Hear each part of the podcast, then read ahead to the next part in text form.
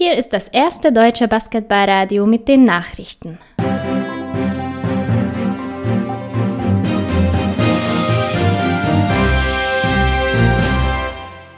Die Tagesthemen mit Finn Erhardt am 12.06.2020. Guten Abend, das sind die Themen. München dominiert, Kreilsheim kämpft bis zum Schluss, Osnabrück mit Wahnsinnstransfer, drei Verlängerungen in der Pro B und Pro A, Zack Ensminger zu den Adland Dragons. Die Münchner unterstrichen mit ihrem zweiten Sieg in Folge ihre Titelambitionen, für Göttingen waren sie eine Nummer zu groß, zumal Göttingen Schlüsselspieler Alex Ruoff wegen Rückenproblemen weiter pausieren musste. Nach der Halbzeitpause zog München davon und gewann 90 zu 55. Münchens TJ Bray konnte die beste Leistung seit seinem Verletzungscomeback abrufen, sein Ballgefühl sei nun wieder da. Um, with the uh, the long break we had, I was able to work on my body, um, kind of finish up my last little bits of the rehab process, and I'm um, really starting to feel like myself again out there. So, just trying to play good basketball, and you know, today everything kind of came together.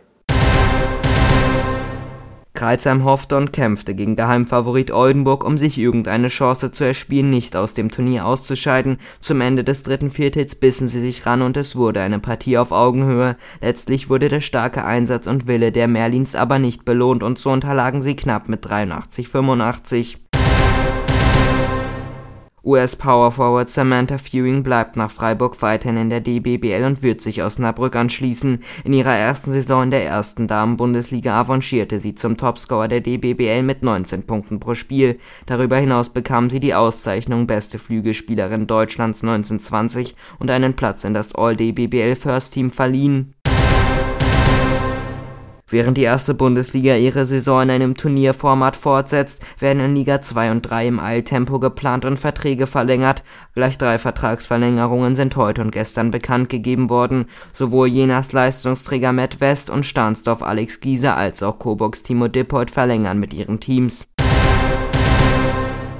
Ein Wagnis will Zweitligist Quakenbrück mit der Verpflichtung von Zack Ensminger gehen, denn er soll die Rolle des Spielmachers in der Starting Five übernehmen. Bei den Atlant Dragons bekommt der Sohn des zweimaligen deutschen Meisters Chris Ensminger einen Zweijahresvertrag. Cheftrainer Tuna Isla verriet uns, dass neben der Spielphilosophie auch die Philosophie der gesamten Organisation geändert werde. Man könne demnach von einem Umbruch bei den Dragons sprechen. Genau, Zack ist unser dritter Neuzugang. Damit haben wir jetzt fünf äh, Spieler im Kader, die der Öffentlichkeit bekannt geplant sind und natürlich arbeiten wir weiter am Kader und ähm, äh, es werden noch einige angekündigt werden. Wir sind da auch relativ äh, weit schon, weil wir uns direkt nach dem äh, Abbruch der Saison Corona bedingt ziemlich schnell zusammengesetzt haben und ähm, man kann mit einem Umbruch erwarten. Wir wollen eine gewisse Stabilität äh, beibehalten, sodass man einige Gesichter, die man aus vergangener Saison kennt, wieder sieht. Äh, man kann auf jeden Fall aber von einem Umbruch sprechen, weil äh, wir nicht nur unsere äh, Spielphilosophie für uns unsere,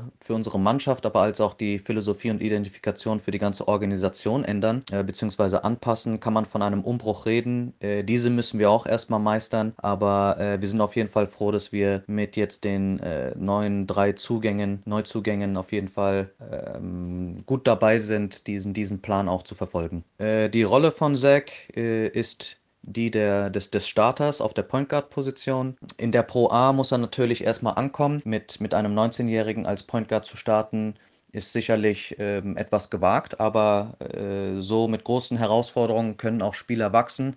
Äh, wir werden ihn fordern, wir werden ihn fördern und äh, wir sind uns zuversichtlich, dass sich Zack so also am besten auch entwickeln kann. Ich hoffe, wir können ihn äh, so weit entwickeln, dass er natürlich auch ein guter Scorer wird in der Pro A, aber aufgrund seiner Rolle ähm, werden wir ihn nicht daran messen, ob und wie viele Punkte er in der Pro A erzielen wird, weil das erste Ziel ist, ihn erstmal ankommen zu lassen in der Pro A. Äh, wir haben hohe Erwartungen an seine Defensivleistungen, aber noch höhere Erwartungen, äh, wie er das Spiel organisieren wird, wie er sich zu einem kommunikativen Leader entwickeln kann. Äh, dort liegt unser Fokus und äh, deswegen werden wir seine Leistung nicht an anhand von Statistiken messen. Und on top wollen wir natürlich, dass er so gefährlich wie möglich ist. Und äh, je näher natürlich statistisch an die Zahlen rankommt, die er in der Pro B geleistet hat, umso besser. Aber ähm, wir haben andere Punkte, an denen wir ihn messen werden. Das waren die Basketball-Radio-Nachrichten. Die nächsten Nachrichten gibt es in einer halben Stunde hier auf Basketball Radio FM.